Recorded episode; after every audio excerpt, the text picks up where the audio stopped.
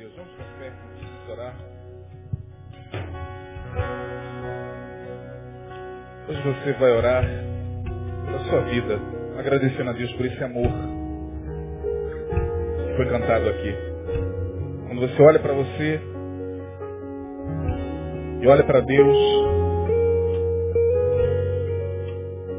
você só tem a agradecer pelo amor dele. Então eu queria que nesse momento curvasse sua cabeça e orasse em gratidão. Gratidão, uma oração de gratidão. Deus, tu conheces a minha vida, tu sabes que se não fosse o teu amor, eu não estaria nem de pé. Então se você pode fazer isso, se você pode agradecer a Deus, faça isso. Olhe para dentro de você, para dentro do seu coração. Coloque diante do amor dele nesse momento. Agradeça-lhe pelo pão de cada dia, agradeça-lhe pela sua vida, pela sua família. Talvez você esteja aqui cheio de problemas e tribulações, as mais terríveis que só Ele sabe. Mas que bom, Ele sabe. Ele sabe. Então coloque-se diante dele nesse momento. Diga, Deus, independente da dor que a minha alma sente, independente da confusão e da turbulência que me acometem, eu quero te agradecer pelo teu amor. Porque eu sei que nada disso pode distorcer a tua bondade em mim. Circunstância alguma pode distorcer em mim o teu amor. Senhor Deus, louvado seja o teu nome. Tu és para sempre. Tu és, tu eras e tu has de ser sempre o Deus eterno, o Deus de amor, o Deus de graça, o Deus de bondade, Deus justo. E por isso nós aqui estamos, na certeza de que nossos corações estão sendo sondados e visitados pela tua graça. Nós aqui estamos na certeza de que ninguém que aqui entrou, ó Deus, será da mesma forma, ainda que pense assim. Porque, ó Deus, ninguém que mergulha nos teus rios sai da mesma maneira. Teus rios são vivos. São rios de vida. Então, nesta hora, eu te peço, tu visites cada um dos meus irmãos. Visites o mais profundo do seu ser. E tu sabes, ó Deus, que cada um necessita de ti. Sabes que cada um, ó Deus, clama e, e ora a ti. Em secreto, no secreto de seus corações, o Senhor está. Por isso, Senhor, abençoa-lhes segundo a tua vontade, segundo o teu querer. Em nome de Jesus, nesta noite, ó Deus, de adoração, nós te pedimos que o Senhor se agrade de cada um de nós. E que nós, ao sairmos daqui, saímos na certeza de que não viemos aqui em vão. Que não viemos aqui apenas para cumprir um protocolo ou porque não tínhamos nada melhor a fazer. Viemos aqui com a intenção de te adorar, na certeza de que teu Espírito estaria aqui. Por isso, Senhor, em nome de Jesus, toca em cada coração. Toca em cada mente. Toca em cada alma. E abençoa para a glória do teu nome. No nome de Jesus nós oramos. Por Ele nós agradecemos. Porque Ele é o nosso Senhor e Ele é o que intercede por nós. É Ele que está à direita intercedendo por nós. O nosso mestre. Aquele, ó Deus, que é digno de toda honra e de toda glória. A Ele nós oramos nesta hora. A Ele nós agradecemos. Amém e amém. Amém. Vamos se assentar. Na semana passada nós começamos uma breve reflexão no penúltimo livro da Bíblia, Epístola do apóstolo Judas. É uma epístola muito pequena, não muito falada, não muito comentada nas igrejas. É raro você ver alguém pregar sobre a epístola de Judas. É uma epístola meio desconhecida da maioria dos cristãos. Ah, nós lemos na quarta-feira passada toda a epístola, não vou fazê-lo. São 25 versículos. Portanto, a epístola não tem capítulo. Ela é formada de versículos apenas. Não há capítulos. E nós vimos que esta epístola foi escrita por volta do ano 70, 69, 70 depois de Cristo. Esse Judas aqui não é o Judas traidor, não é o Judas Iscariotes, é o Judas discípulo e irmão do Senhor. Irmão mesmo. É, vimos também que o interesse dele ao escrever essa epístola era primeiramente falar acerca da salvação. O que estava na mente de Judas como tema para essa epístola era salvação. Nós vimos aí no verso de número 3, se você trouxe sua Bíblia, ele dizendo o seguinte, amados, procurando eu escrever-vos com toda a diligência acerca da comum salvação. Ou seja, ele está dizendo o seguinte, eu vos escreveria sobre esse tema, salvação.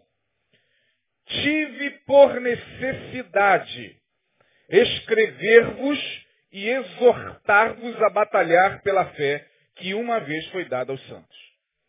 Está dizendo o seguinte, olha, no meio do propósito de escrever a epístola, Deus colocou na minha cabeça outro tema. Eu falaria sobre salvação, mas agora eu vou falar sobre a fé. A batalha da fé é o tema que nós demos para essa mensagem. E aí, algumas curiosidades na epístola de Judas. Essa epístola foi escrita para combater os falsos mestres, os falsos líderes que estavam se infiltrando no meio da igreja. Os falsos apóstolos, os falsos doutores, os falsos pastores, que de forma muito sorrateira, muito, mas muito sorrateira, muito sutil, estavam se infiltrando no meio do povo de Deus daquela época e disseminando heresias e ensinamentos que afastavam o povo de Deus da presença dele. E aí Judas escreve e fala acerca dessas pessoas. E é interessante que quando ele fala sobre fé, ele está dizendo o seguinte, olha, vamos batalhar pela fé, para que os nossos corações não se assemelhem a estes que já estão no nosso meio. Ele não está escrevendo essa epístola para combater algo de fora. Ele está escrevendo essa epístola para combater aquilo que já estava enraizado dentro. A epístola é numa linguagem mais teológica, apologética. É uma epístola que visa é, esclarecer doutrinariamente o povo de Deus contra os ensinamentos desses homens. E é interessante que no discorrer da epístola, nós vimos isso na quarta-feira passada, Judas fica tão pasmo com a atitude desses líderes, que ele diz o seguinte, olha, o próprio arcanjo Miguel, quando contendia com o diabo, no verso 9 ele fala sobre isso aí, disputava a respeito do corpo de Moisés, não ousou pronunciar juízo de maldição contra ele, mas disse, o Senhor te repreenda. O que, que Judas está querendo dizer aqui? Ele está dizendo o seguinte, olha gente, por um mistério que nós não sabemos qual, O diabo estava interessado no corpo de Moisés. Judas é o único que descreve isso aqui na Bíblia toda.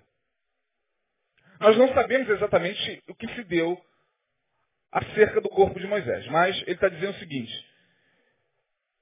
houve uma batalha entre Miguel e Satanás acerca do corpo de Moisés.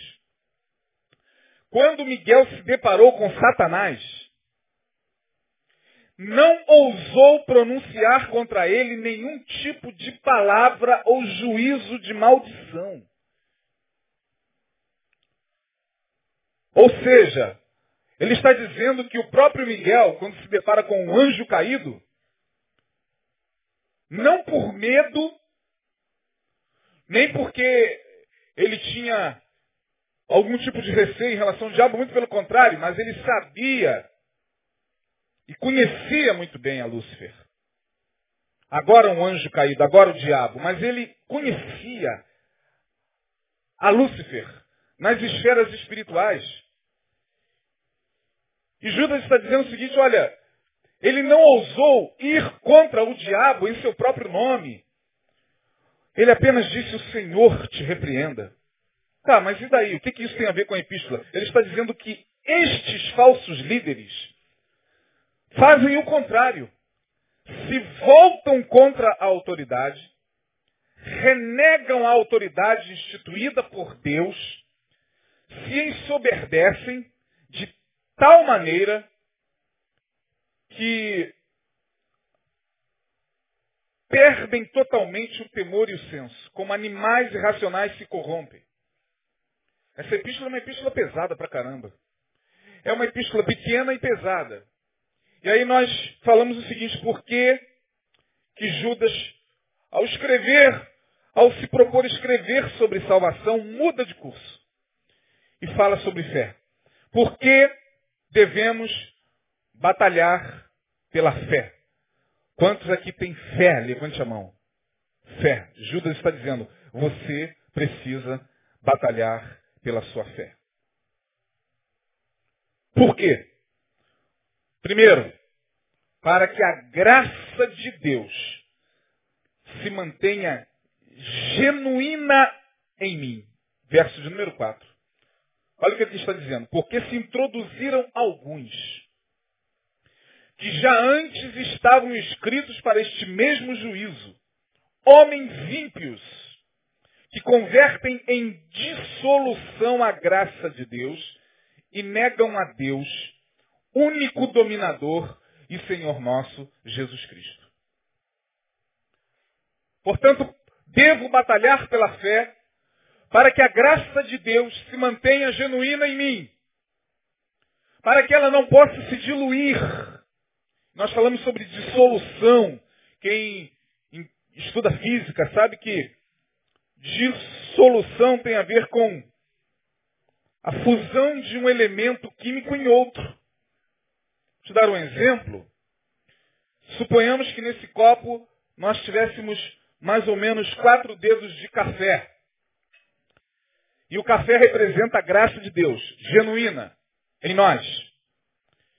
Ele está dizendo que alguns se introduziram no meio do povo de Deus para fazer isso aqui, ó, pegar água e jogar dentro do copo de café até que isso fosse diluído de tal maneira, e você sabe que quanto mais água você jogar no café, mais o café fica o quê? Ralo. Chega um momento em que pela dissolução a água sobrepõe o café e o café desaparece.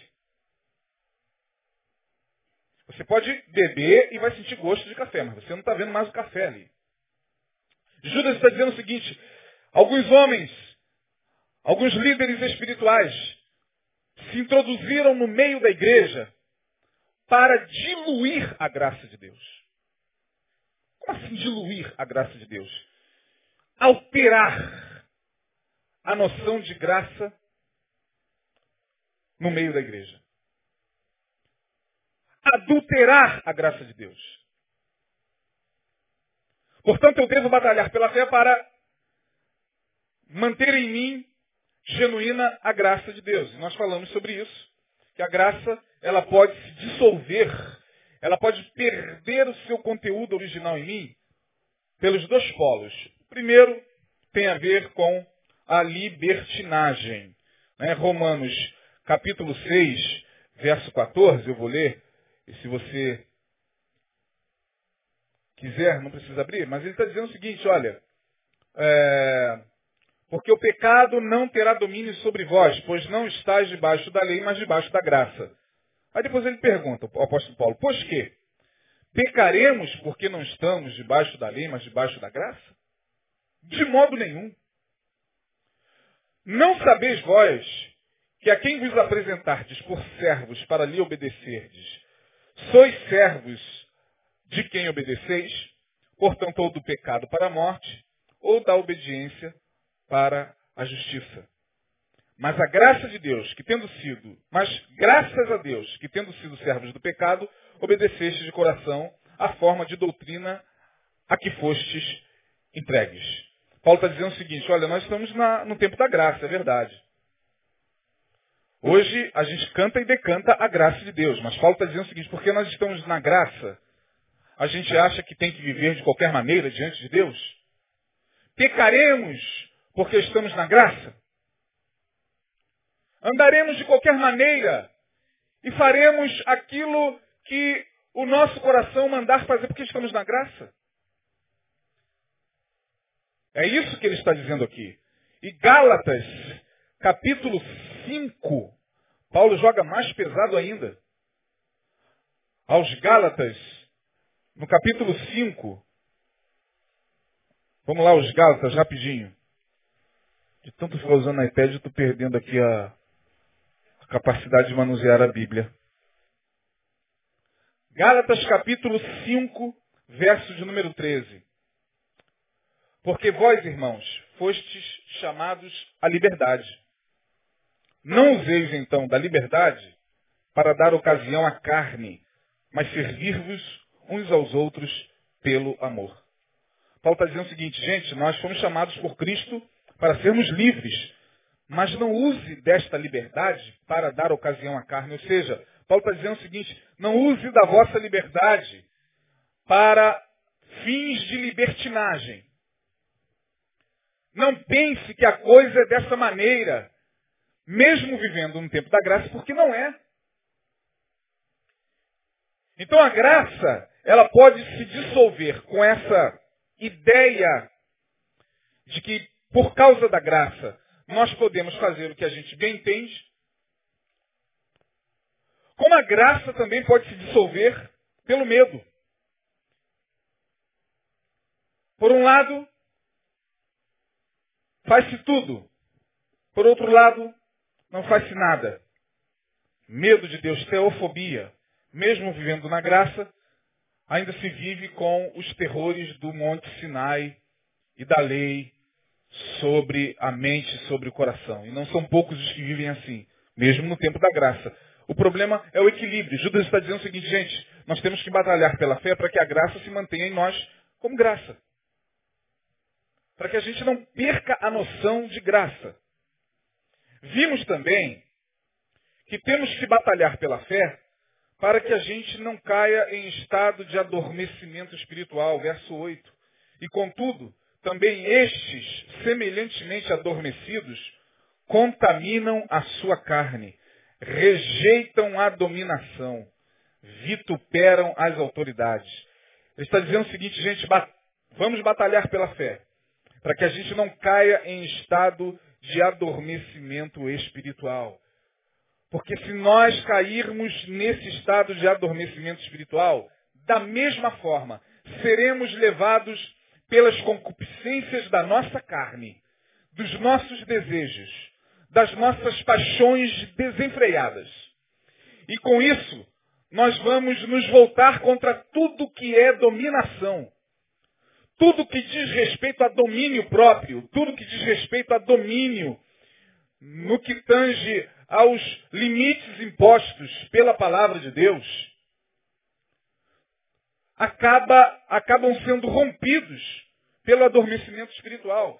Judas está dizendo o seguinte, olha, por causa do adormecimento espiritual, o dormente, ele não tem mais sensibilidade alguma, porque ele se tornou um dormente. Pode bater, pode chutar, que ele não tem mais a sensibilidade.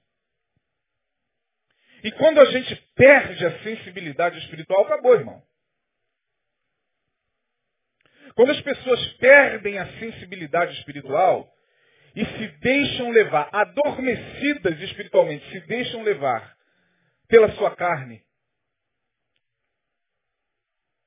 pelos desejos do seu coração, o que se espera? Portanto, Judas está dizendo o seguinte: devo batalhar pela fé, para que eu não caia em estado de adormecimento espiritual. E Paulo vai escrever aos Efésios dizendo o seguinte, pelo que diz, desperta tu que dormes. E não são poucos os que dormem. O estado de adormecimento espiritual nos nossos tempos é espantoso. A incapacidade de discernir os tempos em que nós estamos é uma coisa alarmante a inércia que acometeu a nossa sociedade, consequentemente as instituições que compõem a sociedade, família, igreja, é, instituições educacionais, escolas, universidades, é uma coisa alarmante, irmãos. Nós estamos perdendo a capacidade de ver. Nós estamos perdendo a capacidade de enxergar além das aparências. Isso nos mais variados âmbitos. Não é só na questão espiritual, não. O adormecimento é geral. O adormecimento é um estado que hoje se tornou normal na nossa sociedade. Vivemos numa sociedade zumbificada. E é interessante que quando a gente fala de zumbi, até então os zumbis eram aqueles personagens de histórias em quadrinhos ou de filmes hollywoodianos que passavam no cinema e na televisão, onde ficávamos, ficávamos assistindo aquilo, achando que aquilo era uma realidade distante ou completamente alheia a uma possível realidade social. Hoje a gente sabe que já existem zumbis. Algumas drogas são fabricadas no sentido de fazer com que as pessoas se tornem zumbis mesmo. Ou você pensa que o autor do The Walking Dead dormiu e acordou com aquela ideia na cabeça? O cara fez aquele seriado ali. Quantos conhecem The Walking Dead aqui? Está pensando que aquilo ali é brincadeira? Está pensando que um cara joga um seriado daquele ali sem querer dar uma, uma resposta, sem querer enviar uma mensagem para a sociedade? É aquilo ali mesmo, irmão. É só você olhar para o status quo da sociedade, você vai ver que, em dado momento, a impressão que você tem é que você está em pleno filme do The Walking Dead, em pleno seriado. Adormecimento espiritual. Aí nós falamos um pouco sobre isso na semana passada.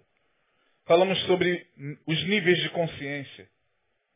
Falamos que o Evangelho, ele não muda só comportamento. Aliás, o Evangelho não tem a proposta de mudar comportamento apenas. Isso é uma visão muito superficial do Evangelho. Entrar numa igreja apenas para mudar de comportamento é uma visão extremamente superficial. Entrar numa igreja apenas para professar uma outra doutrina diferente daquela que se professava é uma visão muito superficial. Achar que o evangelho tem o objetivo de mudar comportamentos morais apenas é uma visão muito reduzida do evangelho. Porque o espiritismo kardecista, sobretudo, trabalha muito bem essa área do, do comportamento moral, da moralidade. O evangelho passa por isso, mas vai além disso. O evangelho muda percepções e níveis de consciência. O Evangelho muda os níveis de consciência. É por isso que quando Jesus falava, muita gente não conseguia alcançar mesmo. Vá lá em Mateus capítulo de número 13, se eu não me engano, não me recordo agora o capítulo, na parábola do semeador. Um homem saiu a semear. E aí uma semente caiu entre os pedregais, outra caiu pelo meio do caminho, as aves vieram e comeram, e outra. Ninguém entendeu bolhufa do que Jesus estava falando. Nem os discípulos. Mais à frente, quando Jesus está de noitinha com os discípulos, eles dizem o seguinte, mestre, explica-nos essa parábola. E aí Jesus começa a explicar. E diz o seguinte, eu tinha que falar por parábolas porque aquele povo que estava hoje de manhã não estava querendo ouvir palavra. Aquele povo que você viu, aquela multidão, eles não vieram atrás da palavra do meu pai. Eles vieram atrás de outras coisas, do pão, do peixe, mas da palavra não. São poucos os que querem a palavra. Por isso eu tenho que falar por parábolas, para que eles, tendo olhos, não vejam, tendo ouvidos, não ouçam. E a palavra não lhes desça ao coração, para que eles não se convertam e não sejam curados. Dura essa palavra de Jesus, mas foi assim que ele falou. Portanto, o Evangelho muda os níveis de consciência. E Judas está dizendo no verso 8 o seguinte: Irmãos, devemos batalhar pela fé para que a gente não caia nesse estado de adormecimento espiritual. Eu e você podemos cair nesse estado de adormecimento espiritual.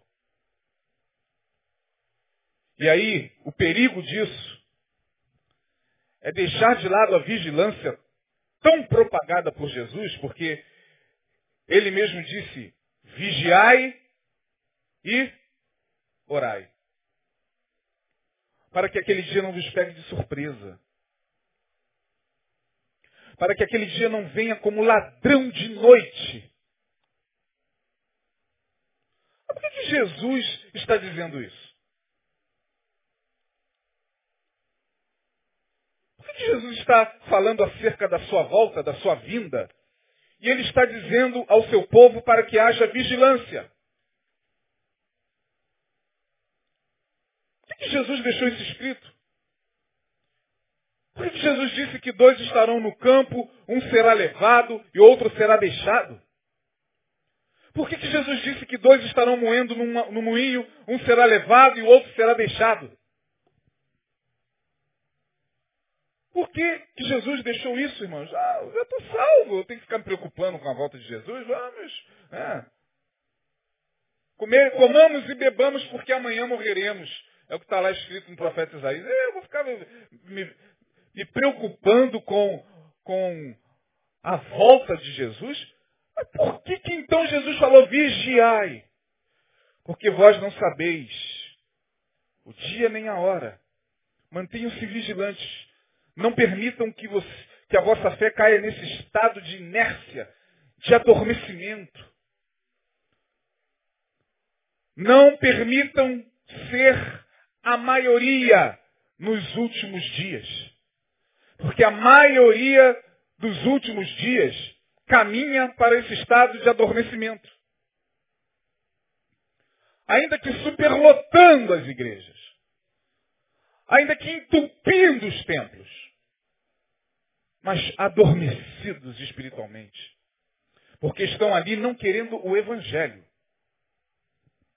Estão ali querendo muitas outras coisas que não o evangelho. Por que, que eu devo batalhar pela fé? Para que meu coração não seja livre da inveja, da ganância, da rebelião. Nós falamos sobre isso também na semana passada. Verso 11. Ai deles, porque entraram pelo caminho de Caim. Foram levados pelo engano do prêmio de Balaão e pereceram na contradição de Coré. Caim, Balaão e Coré. Três personagens bíblicos. O primeiro, Caim, que mata por inveja o seu irmão. O segundo, Balaão, que recebeu uma proposta de Balaque para amaldiçoar o povo, sendo ele um profeta de Deus. Mas quando ele viu os presentes, a grana, a prosperidade diante dele que Balaque colocou, mesmo tendo recebido ordem de Deus para não amaldiçoar o povo, ele diz o seguinte para Balaque, fique aqui porque eu vou orar para ver o que, que o Senhor vai me dizer. Mas Deus já havia falado para o camarada o seguinte, aquele povo é um povo santo. Você não vai amaldiçoar aquele povo. Entendeu, meu camarada? Entendi. Você entendeu mesmo? Entendi. Aí Balaque vai e lhe honra com mais presentes, mandou mensageiros mais honrados. Os primeiros mensageiros eram diáconos e presbíteros. Agora Balaque manda pastores, apóstolos e bispos. Oh, Balaão, aqui estamos com presentes que Balaque manda para você, para que você amaldiçoe o povo de Israel. Esse povo que está chegando e está conquistando tudo. Deus já havia falado para o cara. Mas quando ele olha para a prosperidade e o ouro reluz diante dos seus olhos, ele fala, aguarda um momentinho aqui que eu vou perguntar ao Senhor. Olha a idiotice do cara. Deus, aí Deus, ah, então vai. Tu quer ir, meu camarada? Então vai. E o texto você conhece. Ele foi e se deu mal.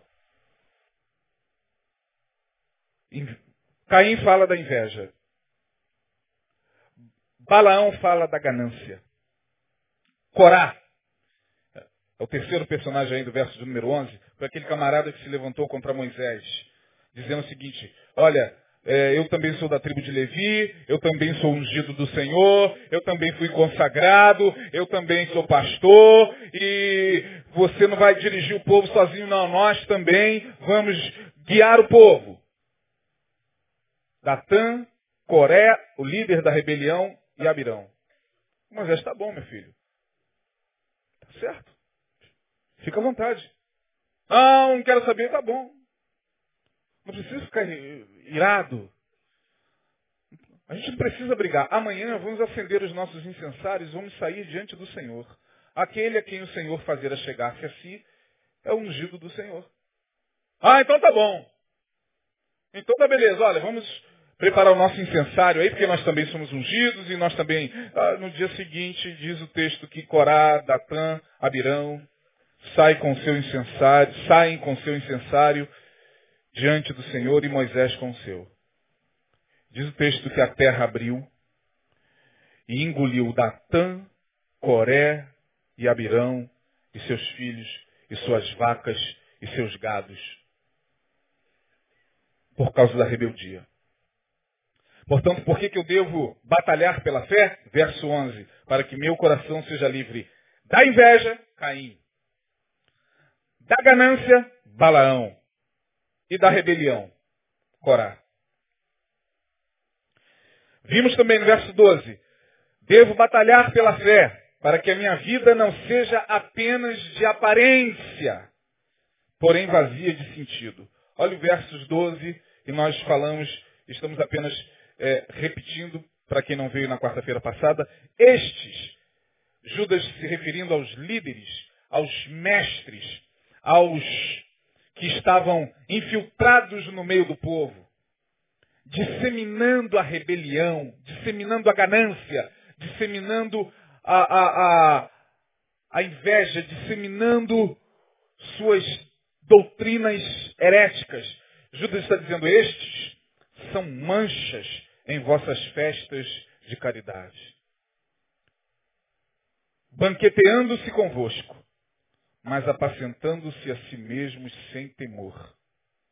São nuvens sem água, levadas pelos ventos de uma para outra parte. São árvores murchas, infrutíferas, duas vezes mortas, desarraigadas.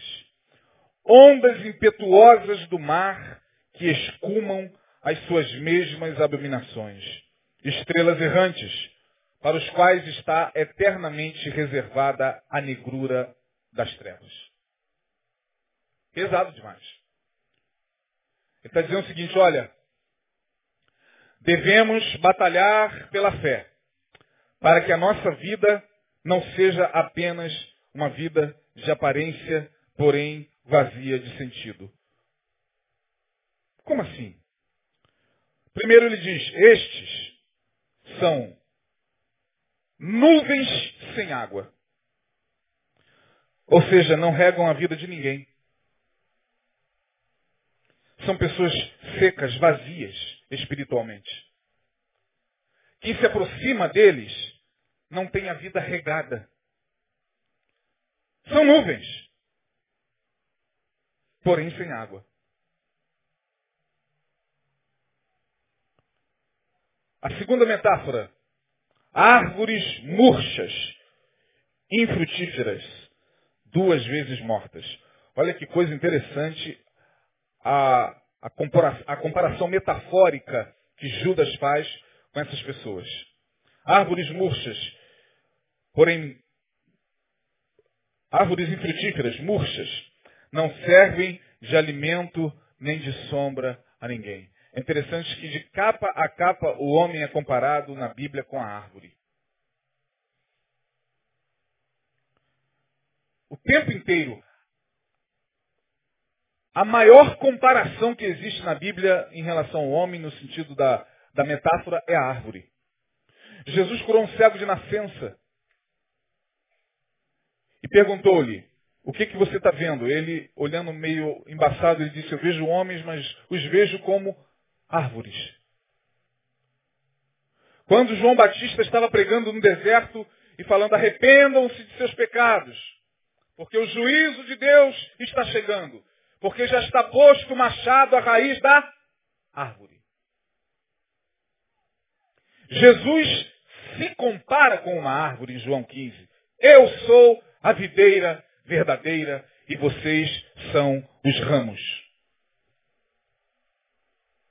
Árvore, árvore, árvore, árvore.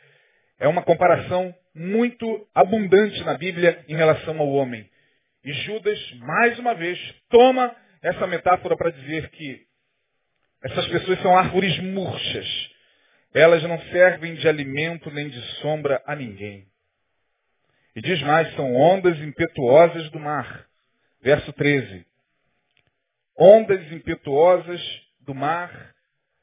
E eu falei, você já foi à praia num dia de ondas muito altas, muito agitadas, e você vê que a praia com ondas agitadas faz muito barulho.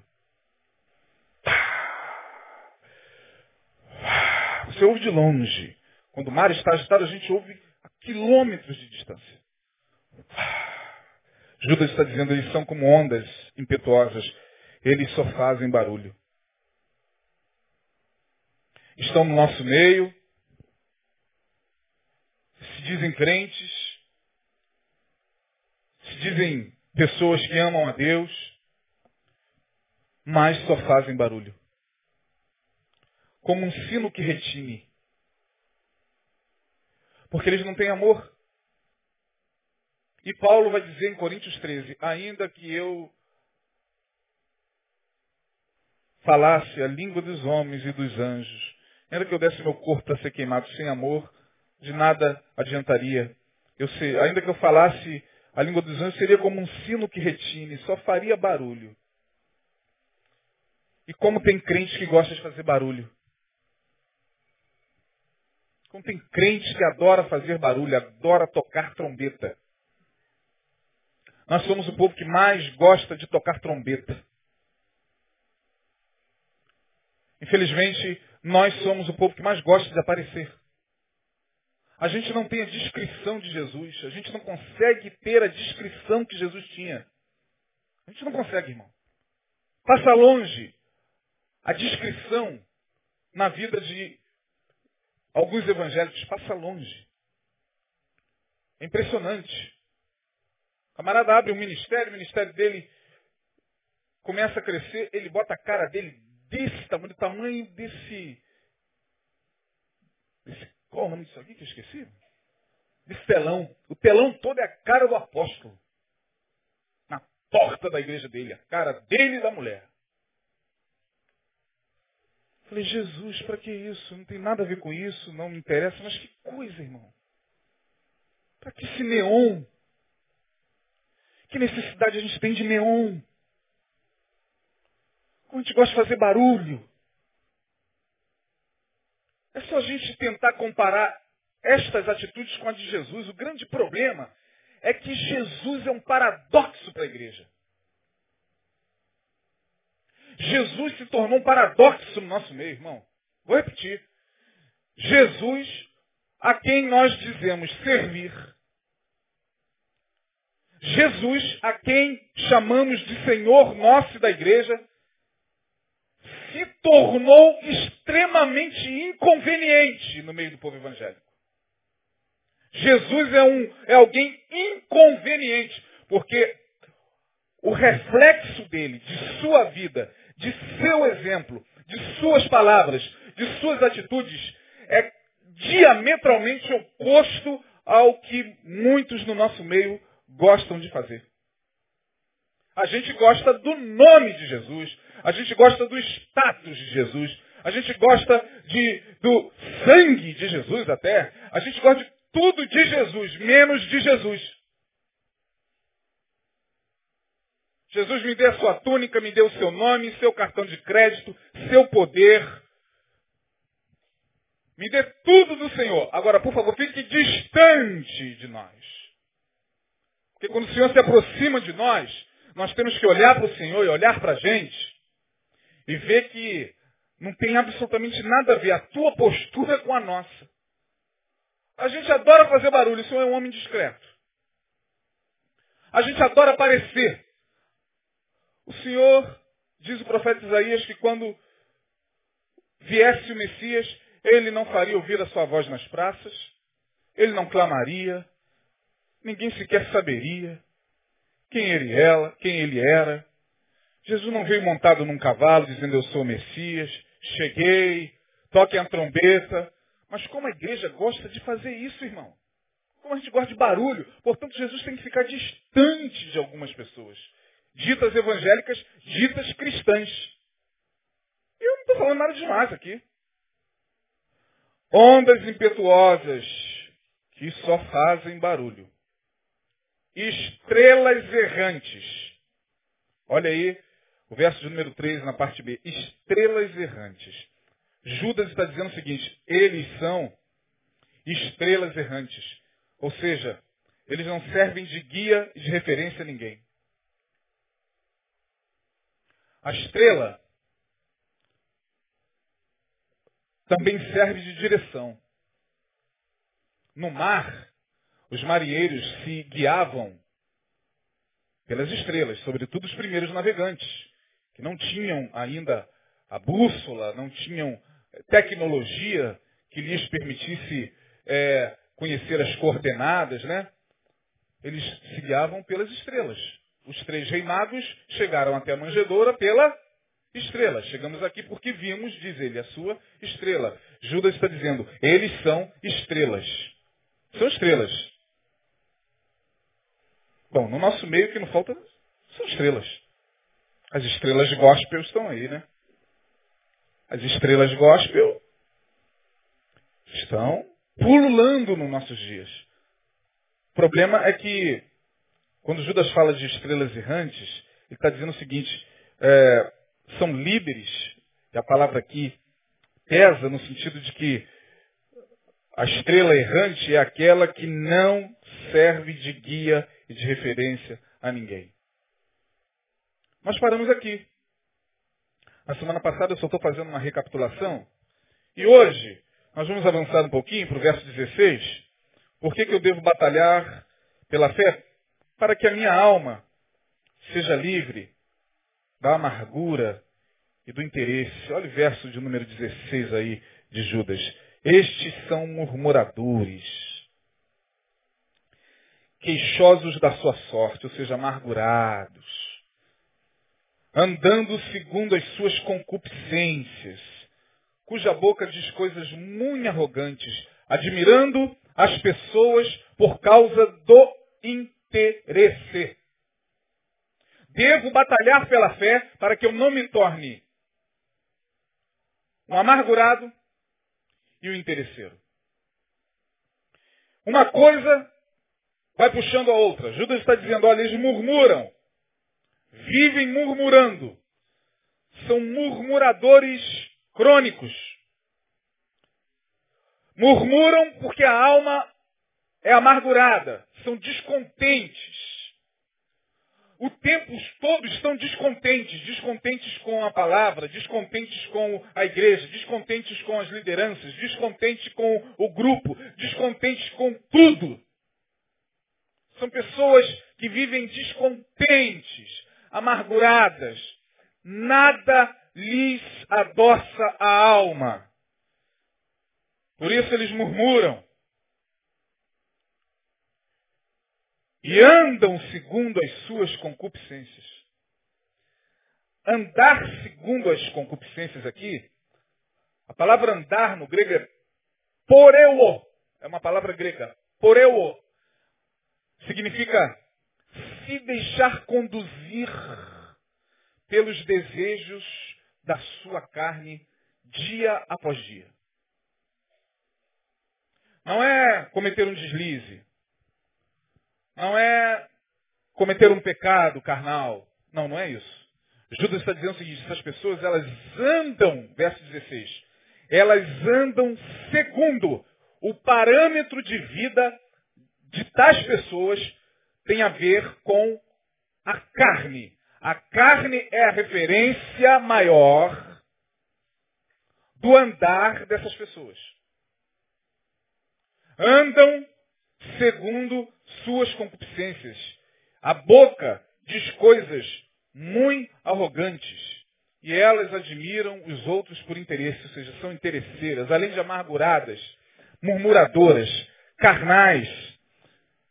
Elas são interesseiras, é o que Judas está dizendo aqui. As pessoas são, são apenas é, um meio para que elas cheguem a um determinado fim. E como tem gente assim no nosso tempo, irmão. Como tem gente interesseira no nosso meio, infelizmente, né? Como tem gente que se aproxima do outro só por aquilo que o outro pode dar. Como tem gente que diz, eu sou amigo de fulano, eu sou amigo de Beltrano, eu sou amigo do pastor, eu sou amigo do apóstolo, eu sou amigo da bispa, só por uma questão de interesse. Judas está dizendo, olha, temos que batalhar pela fé. Porque a fé nos livra disso. Porque senão a gente se torna também igualzinho. E nesse contexto religioso, que não faltam, são pessoas interesseiras. Você e eu conhecemos algum, alguém assim, ou pessoas assim, interesseiras. Elas não amam a obra de Deus. Elas são interesseiras. Elas estão na obra de Deus com outros objetivos. São pessoas que quando chegam em determinados ambientes, em determinadas igrejas, para eles, eles até se membram ali, dão até dízimo ali, fazem muitas coisas ali, mas tudo por interesse. Não é para Deus por interesse próprio. É para status próprio. E se aquela igreja, ou se aquele grupo, amanhã ou depois, não existir mais, não tem problema. Ela vai para outra. Porque o mais importante são seus interesses. Essa epístola é uma epístola muito pesada. Apesar de ser pequenininha, muito pouco comentada, Talvez é por isso que passa um batido aqui da, da, da epístola de Judas. E aí, no verso de número 19, ele diz, eu tenho que batalhar pela fé para que eu não me torne um instrumento de divisão. Olha o verso 19 aí. Estes são os que causam divisões sensuais que não tem o Espírito. É muito forte isso aqui. Devo batalhar pela fé para que eu não me torne um agente de divisão. E divisão no meio do povo de Deus se tornou uma marca característica. Como tem pessoas que se prestam em determinados ambientes a provocar divisão. Todos os dias, vocês já ouviram aqui o pastor falar muitas vezes, e é verdade, todos nós sabemos que é verdade. Todos os dias tem uma igreja surgindo no Brasil, fruto de uma divisão. E divisões que chegam às raias da violência, de ameaça. E grupos dissidentes vão formando seus núcleos por conta das divisões que vão acontecendo. E as pessoas não param para refletir que elas foram instrumentos de divisão em determinados ambientes. Isso é terrível. Terrível. E há um detalhe no verso 19, são aqueles que causam, causam divisões sensuais. Ou seja, a palavra sensual aqui, na, no grego, é psíquicos. Ou seja, o sensual aqui é aquela pessoa que se deixa levar, se deixa reger pelos impulsos da sua alma, da sua psique. Existe o homos psíquicos, que é o homem natural, o homem que se deixa mover pela, pelas suas paixões almáticas. Existe o homos pneumáticos, que é aquele, ou homem espiritual, pneumáticos, que é aquele que se deixa conduzir ou que busca, se esforça para se conduzir pelo Espírito. A palavra aqui sensual é é o sentido de que essas pessoas elas são movidas pela sensualidade. A sensualidade não tem a ver com sexualidade aqui. Eles não são sensuais porque eles colocam uma roupinha sensual e vão dançar na igreja. Não, a sensualidade aqui tem um outro significado. Eles são sensuais porque eles não têm o espírito. Eles não são homopneumáticos. Nada do que é espiritual faz parte do universo dessas pessoas. E Judas está dizendo, tem que batalhar pela fé para que eu não seja um desses. Para que algo de espiritual ainda possa pulsar em mim nesses tempos. Porque senão me tornarei homos psíquicos. Ou seja, eu me tornarei alguém movido pelos desejos da alma constantemente. Senão seria apenas um pedaço de carne que respira e cumpre os desejos da alma. Apenas. Nada do que é espiritual apetece. Nada que diz respeito à espiritualidade convence. Nada. Essas pessoas, por isso que Judas afirma aqui de uma maneira tão pesada, não tem o espírito, porque nada do que é espiritual alegra, apetece, atrai essas pessoas. Elas são movidas pelos desejos da alma, do psíquicos apenas. Apenas. Finalizando essa epístola tão pesada, mas tão urgente para o nosso tempo. Na, no final, ele vai dizer o seguinte, quando a gente batalha pela fé, quando a gente conserva a fé, quando diante da pressão do dia a dia, quando diante dos desafios que nós temos a todo instante, conseguimos manter a fé preservada no coração, porque a gente batalhou por ela. E a batalha aqui é a batalha de negar-se a si mesmo, de buscar a Deus, de clamar todos os dias, de pedir a Deus para não se tornar um desses que nós vimos aqui. Quando eu consigo isso, ele vai dizer o seguinte lá no verso 20, eu me edifico mutuamente. Olha o verso 20, vós amados, edificando-vos a vós mesmos.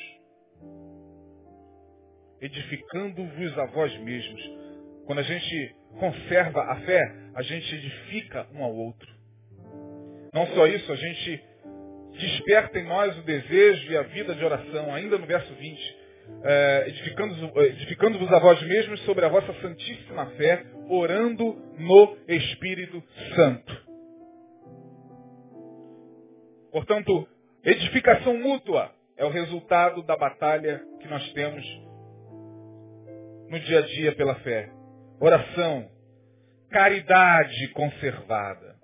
Nesse tempo onde o amor, a caridade, torna-se cada vez mais raro, Judas está dizendo, olha, se você batalhar pela fé, você vai conservar a caridade no teu coração. Olha o verso 21. Conservai a vós mesmos na caridade de Deus, esperando a misericórdia de nosso Senhor Jesus Cristo para a vida eterna.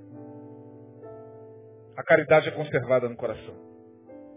Quando eu batalho pela fé, a conquista que eu tenho não é a do carro, nem da casa, e nem do apartamento, e nem daquilo que materialmente busco. As conquistas dessa batalha têm a ver com edificação mútua, tem a ver com vida de oração no Espírito Santo, caridade conservada. Quando eu batalho pela fé, eu tenho capacidade até mesmo para me apiedar daqueles que estão vacilantes. Olha o verso 22. Apiedai-vos de alguns que estão o quê? Aí na sua Bíblia. Duvidosos. Apiedai-vos. Quando a gente batalha pela fé, Deus nos capacita a ter piedade pelos irmãozinhos que estão duvidosos. Não é para você chegar lá e esmagar, acabar de esmagar ele, não.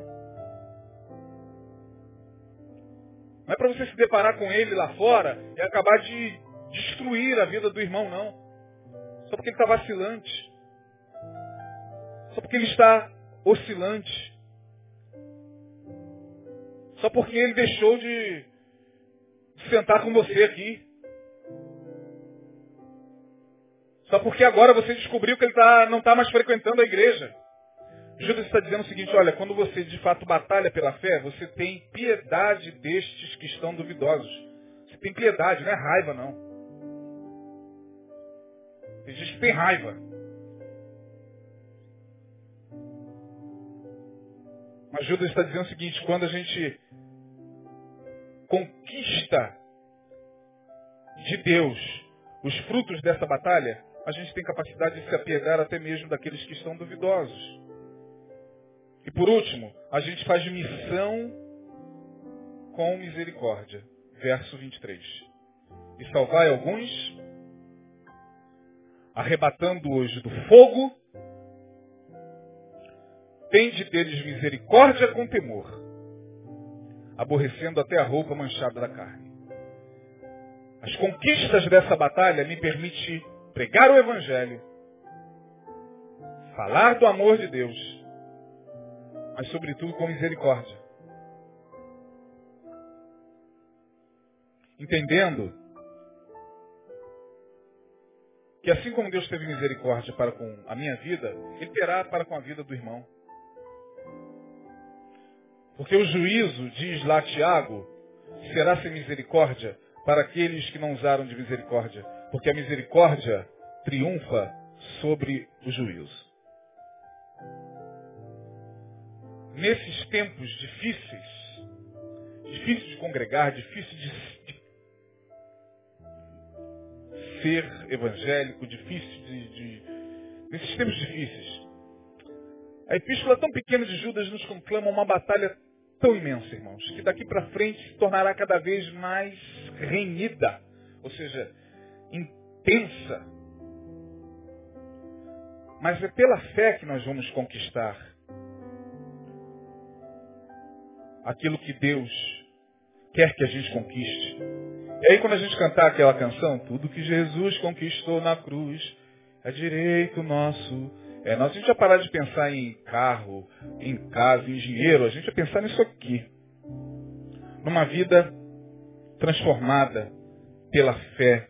Numa vida que foi por causa da conservação na, da fé no coração, uma vida que hoje pode chegar para Jesus e falar, Jesus, seja bem-vindo.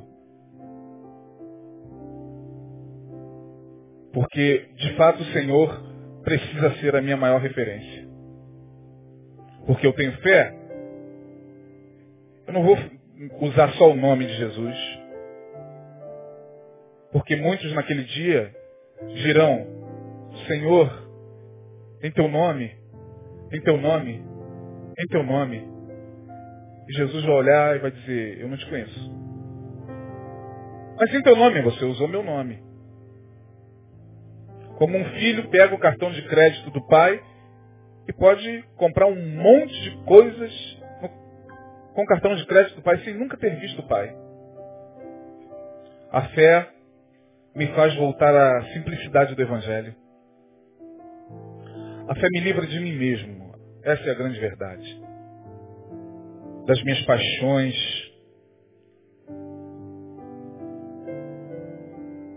Me livra das minhas apostasias. Que Deus tenha misericórdia de cada um de nós nesse tempo. A pergunta que todos os dias eu faço a mim mesmo é: que evangelho é esse que eu estou buscando? O que, que eu quero de fato de Deus nesses dias? O que, que eu quero? Judas me ensina que eu preciso batalhar pela minha fé, porque é pela fé que eu sou salvo. E tudo de mais precioso que se tem nesse mundo a nossa fé, irmãos. Que Deus abençoe a todos. Que Deus faça de você um guerreiro de fato. Não contra o irmão. Não contra. Não, um guerreiro que batalhe a batalha certa. Se você recebe essa palavra, amém. Se você não recebe, ore pelo mensageiro mas quando você tiver calma, leia de novo essa epístola que é, passa assim tão desapercebida, né? A gente conhece mais Apocalipse do que Judas. Se a gente para ali em Judas, parece que Judas é uma antessala do Apocalipse. É uma antessala. O Apocalipse fala dos últimos tempos, do que ocorreria nos últimos tempos. A gente tem que dar uma parada na antessala para saber como a gente deve viver nesses últimos tempos, que são tempos apocalípticos. Então Judas é a antessala do Apocalipse. Né? Não foi à toa que ficou ali antes do livro do Apocalipse. Que Deus nos abençoe. Vamos ficar de pé. Vamos orar. Senhor, ajuda-nos.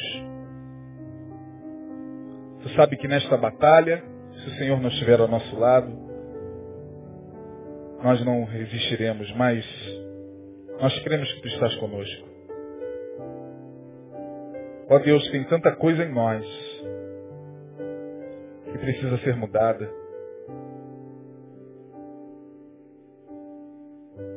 Eu sei que o Senhor conhece nossas fraquezas, nossas tentações.